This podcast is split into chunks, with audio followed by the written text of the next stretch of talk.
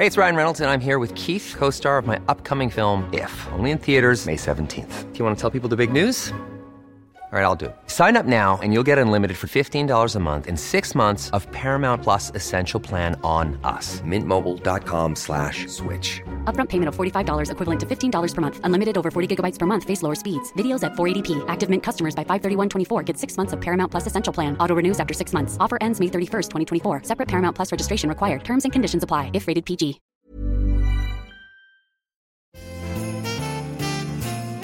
Bienvenidos sean todos y todas a la última edición del 2023 de la Guía del Fin de Semana, una que cierra con un emblema de las fiestas decembrinas, la flor de Nochebuena. Estoy muy contenta de tener en cabina a Héctor, un productor de Xochimilco que siembra esta flor desde hace 20 años por lo menos. Nos contará más datos interesantes sobre esta maravillosa especie. Además, haré un breve conteo sobre los podcasts que más escucharon este año en la guía del fin de semana, para que nos hagan el favor de ir a escucharlo también durante sus vacaciones. Al final del episodio va la guía en segundos con actividades para este fin de semana y una lista breve pero concisa con algunas sugerencias de actividades decembrinas y para cerrar el año. Yo soy Ariana Bustos Nava, mejor conocida como la señorita etcétera, y siempre es un placer sumar a sus planes del fin de semana. Tomen nota.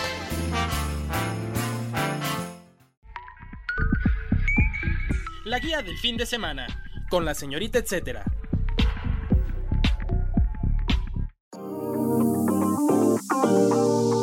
Damos la bienvenida al productor, ya les contaba, Héctor Santana. Primero, muchísimas gracias por estar con nosotros aquí en la guía del fin de semana y por ser con quien cerramos eh, este año 2023. Este es nuestro último episodio del año 2023. Ya vendremos con nuevas cosas en el 2024, pero bueno, qué mejor manera de que sea usted aquí con nosotros, don Héctor, que hablando de las flores, de una flor tan característica de la temporada. Entonces, primero, pues muchas gracias por su tiempo. A sus órdenes y muchas gracias por la invitación. Me da mucho gusto que consideren estos temas. Por mi parte, transmitirles un poco de lo que hacemos como, como productores, sembradores de esta hermosísima planta que proporciona muchos beneficios económicos en toda la zona en donde se produce.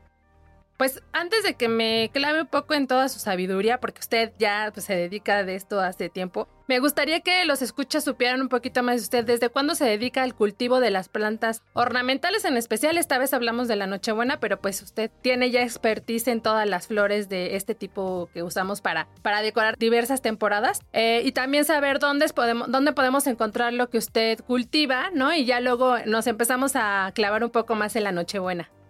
Sí, por la temporada estamos enfocados en la Nochebuena, pero durante todo el año cultivamos eh, especies como malbones, crisantemos, plantas que cuelgan que les denominamos jardineras, como hiedras, este, eh, monedas, en fin, una gran variedad de especies. Y en la Nochebuena ahorita estamos enfocados por la temporada porque hay que darle salida. Nosotros tenemos alrededor de 25 años dedicándonos a cultivar esta, todas esas plantas que te menciono ahorita estamos en, la fase de, comercializar la Nochebuena, ya sacarla, terminar de sacarla. Estamos en la última fase.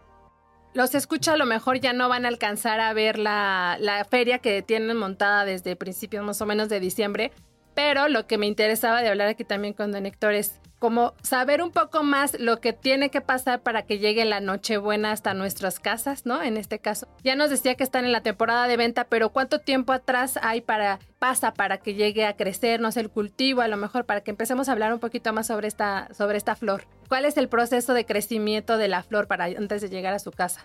A la casa de todos los que nos escuchan.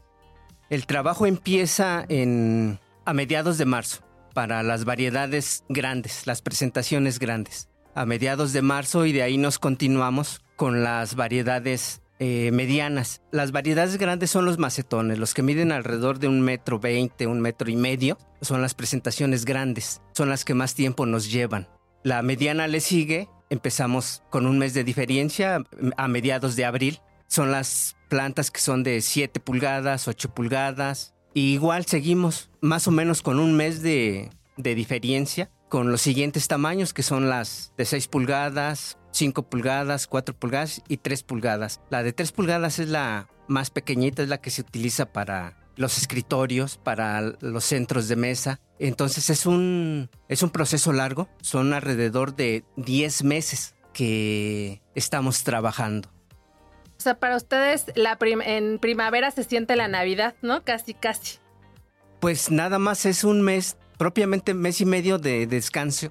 Termina la fase de comercialización que ahorita estamos en este mes y empezamos casi luego, luego, porque ya está la vuelta de la esquina marzo en que empezamos a, a hacer los preparativos para continuar el nuevo ciclo. Wow, ustedes no, no paran, la verdad sí, no pensé que fuera tanto tiempo el que se necesita y aprovechando esto de para tomar más conciencia de pues lo que cuesta que esté en, la mesa, ¿no? Que esté en las casas como decoración. ¿Cómo nos sugeriría cuidar las plantas, las nochebuenas en, en casa para que nos duren un poco más de tiempo de plano ya darnos por vencidos si no va a pegar o cómo es este tratamiento que a lo mejor cada quien en su hogar le puede dar a la nochebuena?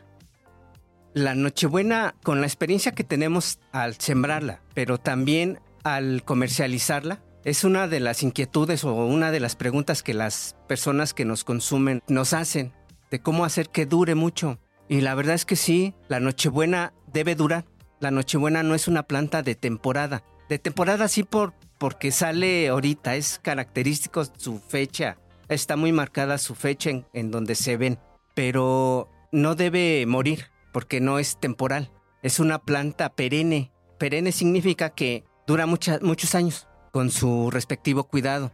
El cuidado que ahorita se le debe dar en esta etapa para que en sus casas, en sus jardines, la tengan más tiempo. Y les hablo que les puede llegar hasta, hasta mediados de febrero, en muy bonitas condiciones. Nada más que se tiene que cuidar básicamente el riego, la cantidad de agua que se le pone ya en esta fase en esta etapa, este vegetal en, este, en esta etapa en la que está, no requiere tanta agua. Está como en un periodo de descanso, de latencia. Está roja, le llamamos nosotros en la etapa de pigmentación. Entonces, por lo tanto, no está, digámoslo de alguna manera, no está trabajando. Sus procesos fisiológicos están despacio. Es como su momento de lucirse. Sí, nada, está descansando, le llamamos nosotros, está descansando. Entonces, si le aplicamos demasiada agua, se va a podrir, que es el principal problema de que ya no, no dure tanto. El consejo que les damos es de que se debe revisar el, el sustrato en que viene sembrada. Si se ve muy mojado, no se le debe poner agua. A lo mejor también influye el lugar en donde lo ponen. Por lo regular está en el interior. Entonces en el interior no circula tanto aire, la temperatura es cálida. Esos mismos factores hacen que no gaste tanta agua. También se puede poner en el exterior en donde no esté tan, tan expuesta directamente al sol. En ese caso, igualmente es ver si tiene mucha agua, no regarla. Por lo regular en exterior sí es ponerle unas tres veces agua a la semana.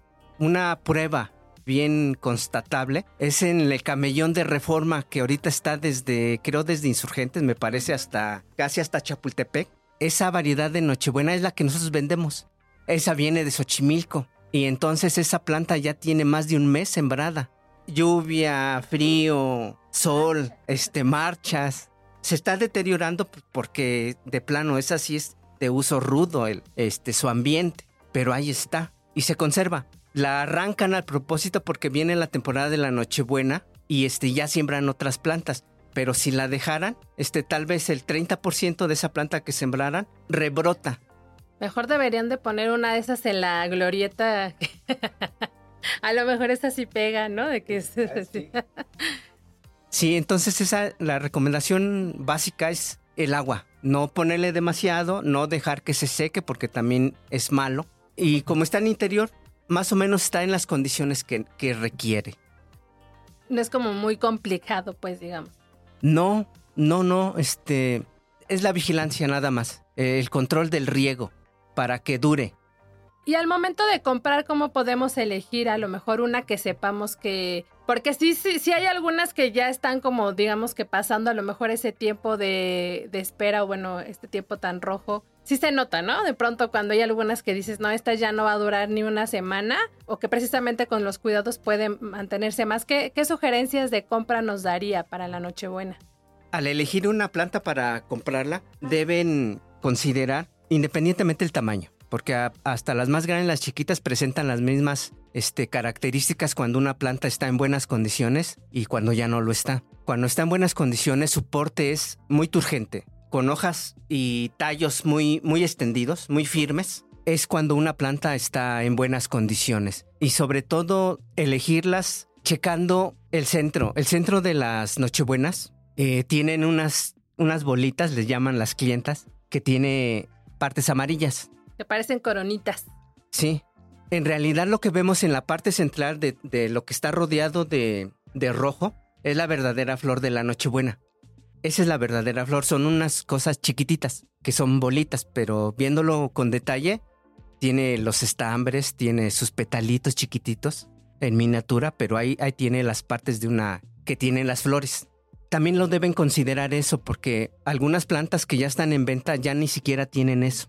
O sea, ese es cuando una planta se dice ya está muy pasada, ya no va a durar. No, no debe presentar tanto polen. Sí, sí la pueden consumir cuando tiene ya un poco de, de polen, pero cuando ya está muy, muy pasada esa planta, el polen ya está mancha las brácteas, este, la parte roja. La bráctea es lo rojo precisamente. En realidad los rojos son hojas, también son hojas, pero a partir del 20 de septiembre empiezan a pigmentarse, a ponerse rojas.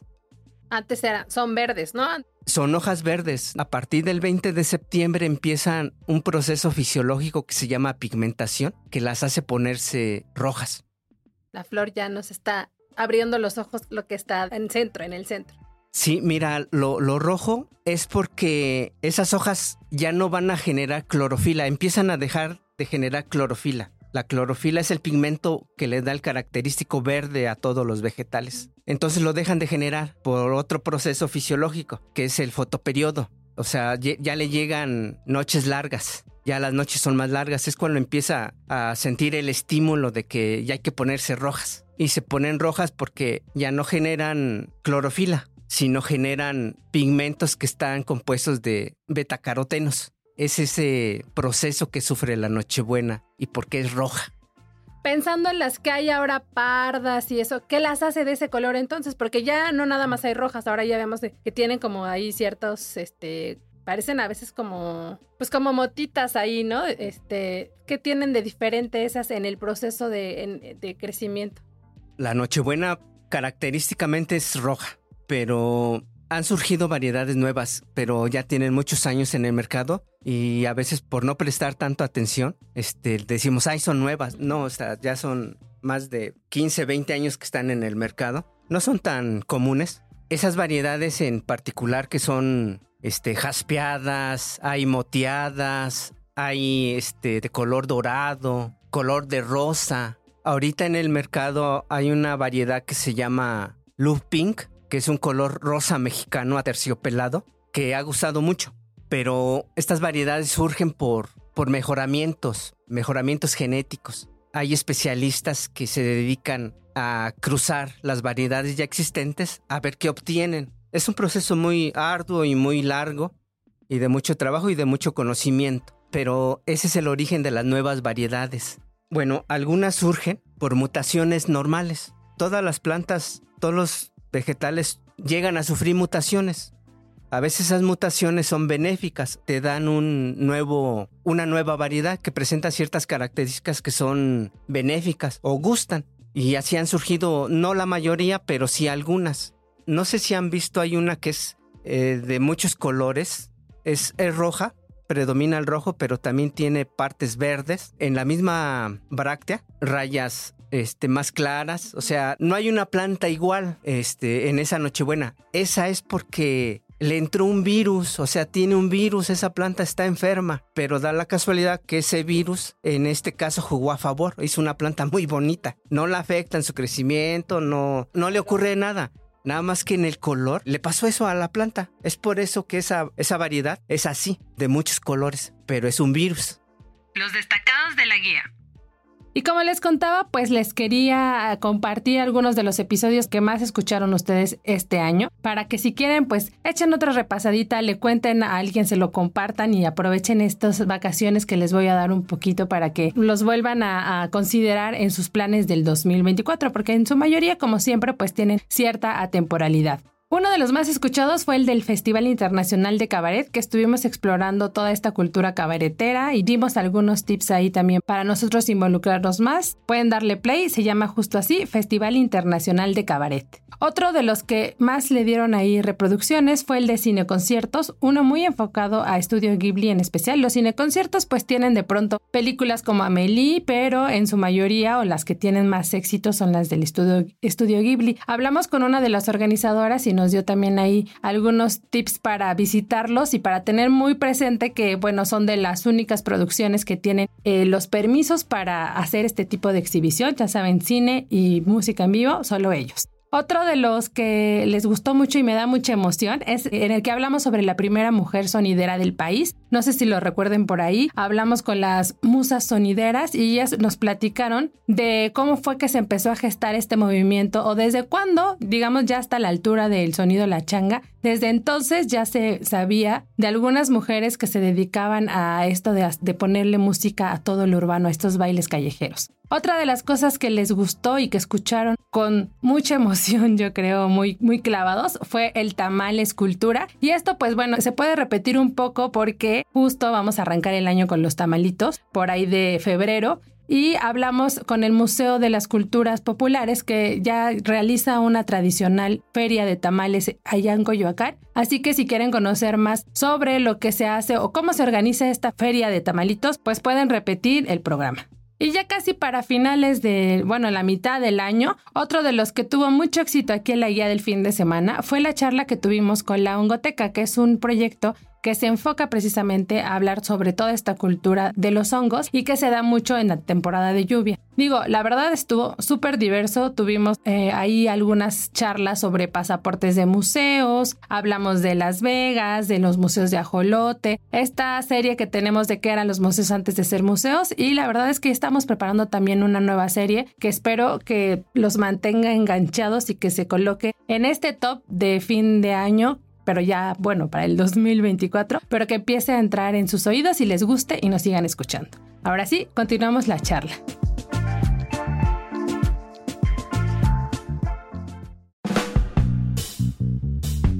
Continuamos la charla con Héctor Santana. Oiga, y bueno, igual este, me gustaría un poquito retomar a lo mejor si tiene usted ahí la referencia de como que de del origen de la Nochebuena aquí en México o este valor tan importante que se le da a esta época del año, pensando que es una planta que se convive con ella todo el año, ya nos decía, pero, pero algo que nos pueda aportar sobre qué la hace tan especial, yo creo que tiene que ver el color, pero a lo mejor sí tiene algún simbolismo más allá de, de su apariencia en cuestión, que conecte con la Navidad y esta época del año.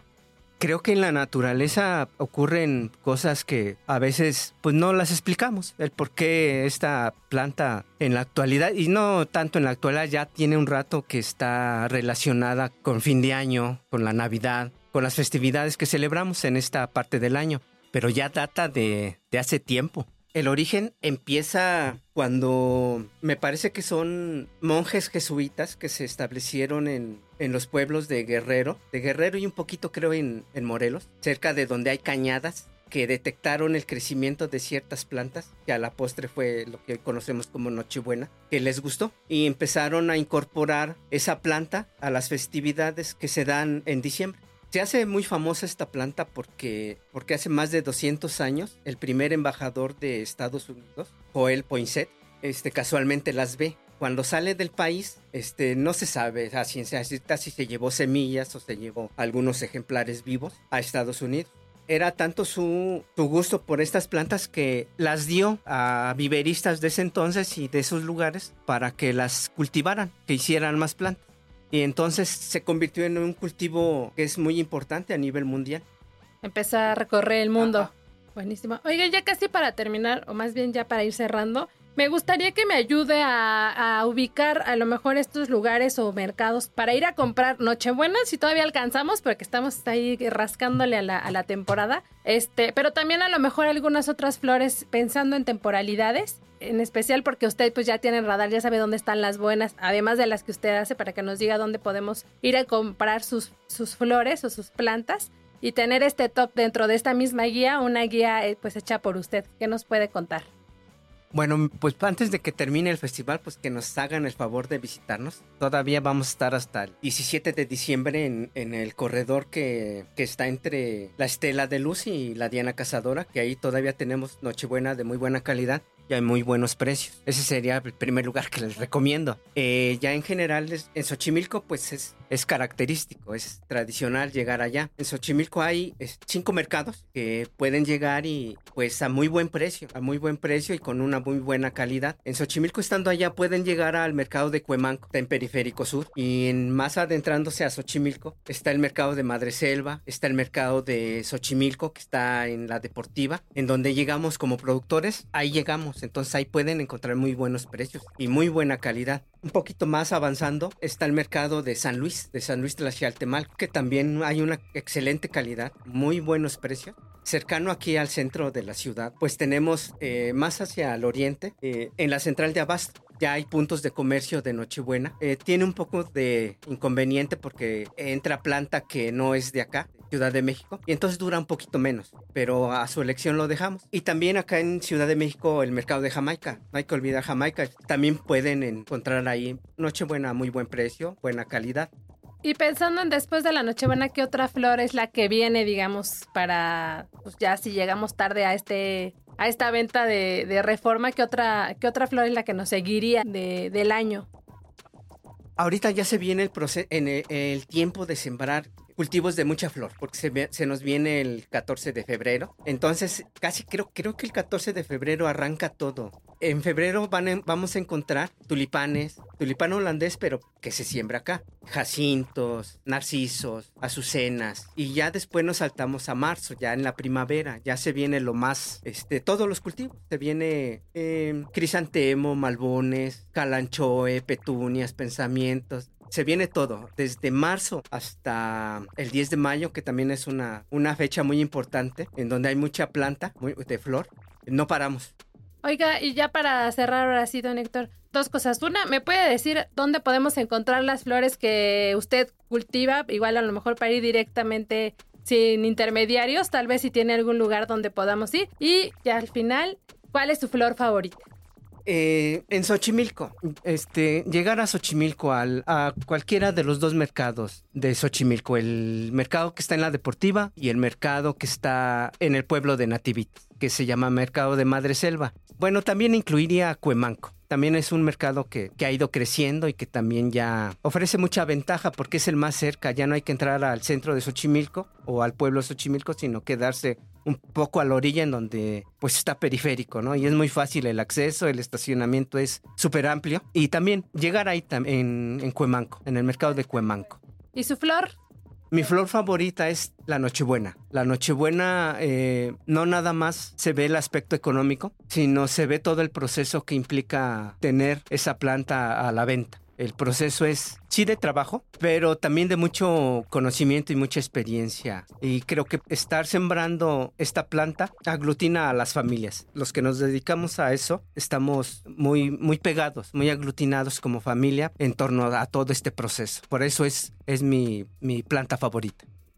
Pues muchísimas gracias por sus plantas y por sus flores también que ya han de andar en distintos puntos de la ciudad y espero que los que nos escuchan pues aprovechen para ir a comprarse, hacerse de alguna y seguir las recomendaciones que ya nos hizo don Héctor ahorita. Seguro nos faltaron un montón, pero espero que con esto se hayan quedado con bastante información para seguir queriendo más a la Nochebuena y pues muchas gracias por su tiempo. Muchas gracias igualmente.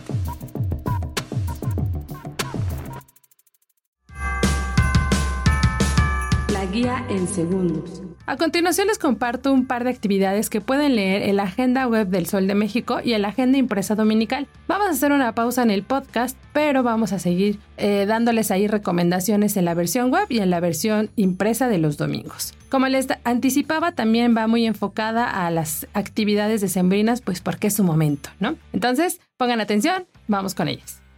Nacimientos en el Museo del Carmen. Está en curso la exposición que reafirma una de las tradiciones más representativas de la época, los nacimientos.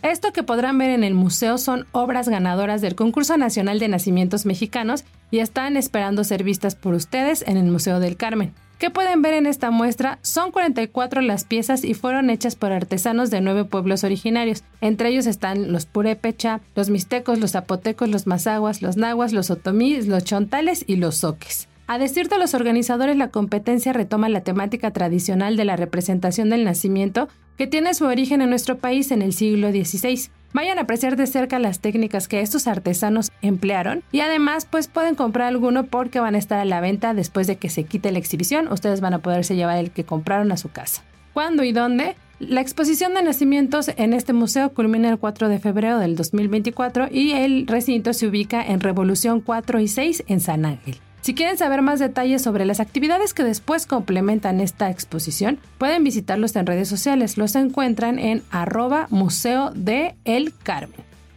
Tragos en la Gingerbread House. Para los que buscan un espacio lindo donde brindar con sus amigos, la sugerencia es explorar la carta efímera que ofrece la Gingerbread House en la terraza Free House. ¿En qué consiste la experiencia? Aquí van a poder pues hallar un spot súper fotografiable porque hay paredes llenas de luz, tienen algunos aromas y algunos motivos navideños. Además tienen un especial acento en el jengibre precisamente por el nombre del espacio. Hay arbolitos, cojines con la paleta de color de sembrina y alguna que otra galleta sonriente característica de la temporada hay muchas oportunidades de foto, además de los traguitos. Entre los cócteles, que son seis los que complementan esta experiencia, van a encontrar uno que se llama Frosting Forest, que es una margarita cristalina, o uno que es el Cinnamon Sweet Charm, que pues no podría faltar esos sabores en diciembre, o el Golden Gingerbread Man, que es un cóctel dorado perfectamente equilibrado con notas de masala y chai. Esto sí está súper enfocado a los ingredientes de este cierre de año, así que vayan a probarlos, pero en su versión cóctel. ¿Cuándo y dónde? Esta casa efímera, porque pues dura muy poco, estará disponible de lunes a sábado a partir de las 18 horas y hasta el 13 de enero del 2024. La terraza se ubica en el Paseo de la Reforma 297. Para más detalles pueden seguir en redes sociales lo que está sucediendo en este espacio efímero en Instagram a través de arroba Sofitel México City. Plus Decembrino. Bueno, va una lista rápida también sobre las actividades que van a estar sucediendo en lo que resta de diciembre y un poquito a inicios de enero para que lo consideren si tienen sus vacaciones eh, de invierno. La primera opción es la verbena navideña en el Zócalo. Esta estará disponible hasta el 30 de diciembre y hay bastantes cosas teatrales y también conciertos. Luego pueden irse a las Navidades en México. Esta está a cargo del Ballet Folclórico de México de Amalia Hernández y se presenta hasta el 7 de enero en el Castillo de Chapultepec.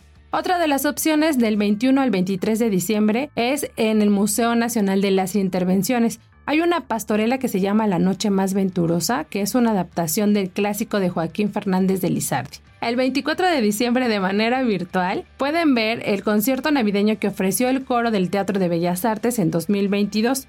Esto es porque mientras que los preparativos o la cenita pues se pueden echar ahí la repetición de este concierto. Y ya perfilados para el año nuevo, el 31 de diciembre habrá una sesión de yoga al amanecer con una meditación especial para cerrar el año 2023 en lo alto de la Torre Latino. Es muy bonita esta sesión porque pues en lo que están haciendo ustedes el yoga y la meditación pueden ver cómo amanece la ciudad.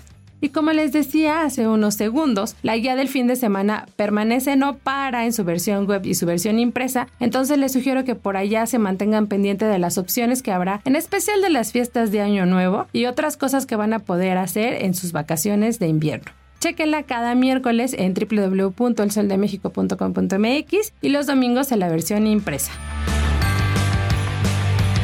Así damos por concluida una entrega más de la guía del fin de semana, la última entrega del 2023. Espero que hayan disfrutado todo este recorrido, todas las historias y los proyectos que trajimos a la mesa este año. Espero que también estén impacientes por escuchar lo que tenemos preparados para el 2024. Mientras que volvimos a abrir el micrófono a principios de enero, les sugiero que me escriban en mis redes sociales. Me encuentran como la señorita etcétera en Facebook, Instagram y Twitter. Por allá estaré muy pendiente también de qué actividades están haciendo, de todo el etcétera de cosas que hay que hacer en la ciudad. Y ya después pues podemos considerar tener a alguien aquí en cabina para profundizar en esas recomendaciones que fluyen siempre en el Internet.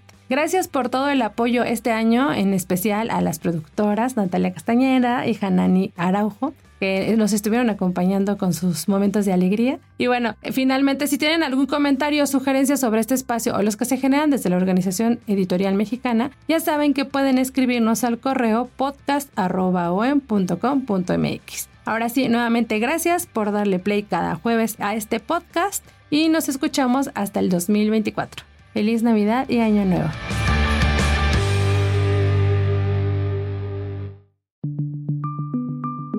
Esta es una producción de la Organización Editorial Mexicana.